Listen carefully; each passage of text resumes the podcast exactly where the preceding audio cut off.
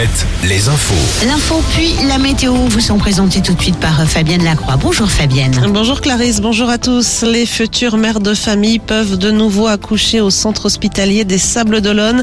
La maternité a pu rouvrir ses portes hier après-midi. Le service était fermé depuis le début de la semaine hein, suite à un manque d'anesthésistes. Un manque de personnel soignant qui paralyse en revanche les services des urgences en Vendée. Celui des Sables d'Olonne sera fermé la nuit prochaine. Celui de Montaigu reste fermé lui jusqu'à mardi. Quant aux urgences de Luçon, elles rouvrent leurs portes dans une demi-heure. Même difficulté dans le département du Finistère où les accouchements ne sont plus possibles pendant dix jours à la maternité de Landerneau.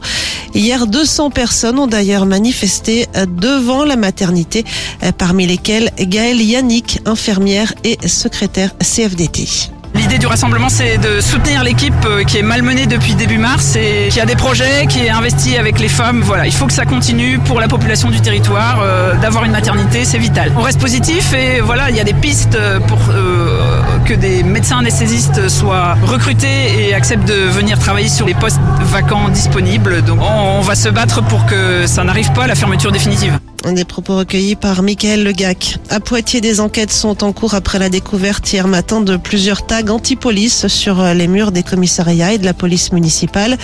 Les opposants à la réforme des retraites restent mobilisés. Une nouvelle manifestation est prévue d'ailleurs à la mi-journée à la Baule. La première ministre Elisabeth Borne, de son côté, a envoyé des cartons d'invitation aux cinq principaux syndicats pour des entretiens bilatéraux les 16 et 17 mai prochains. Seule la CFDT a pour l'instant déclaré qu'elle assisterait à ce rendez-vous. Emmanuel Macron lui est attendu en fin de matinée avec son épouse dans l'enceinte de l'abbaye de Westminster à Londres. Le couple présidentiel fait partie des personnalités invitées au couronnement du roi Charles III, huit mois après le décès de la reine Elisabeth. La cérémonie débutera à midi, heure française, et devrait durer deux heures. Les Britanniques, déjà très nombreux dans le centre de Londres, vont avoir droit à trois jours de festivités autour de ce couronnement.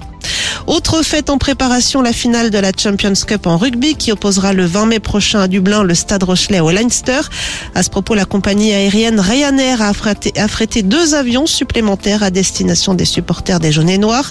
La plupart d'entre eux ne feront tout de même pas le déplacement jusqu'en Irlande le 20 mai. La mairie de La Rochelle a donc décidé de fermer à la circulation le vieux port.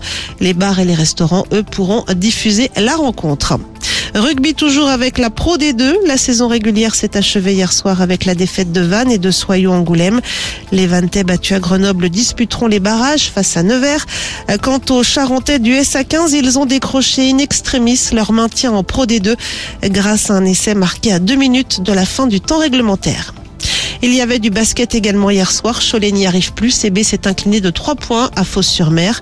En Pro B, La Rochelle et Angers ont gagné. Défaite en revanche de Nantes, Quimper et Orléans. Et puis en handball, Limoges s'incline dans sa salle face au leader du championnat, le PSG. Match nul chez les filles entre les deux Sévriennes de Celles-sur-Belle et Nantes. La météo avec manouvellevoiture.com. Votre voiture d'occasion disponible en un clic. Un ciel chargé et pluvieux ce matin au nord de la Loire. Des averses orageuses arriveront au cours de l'après-midi par le sud-ouest et de la douceur du côté du Mercure.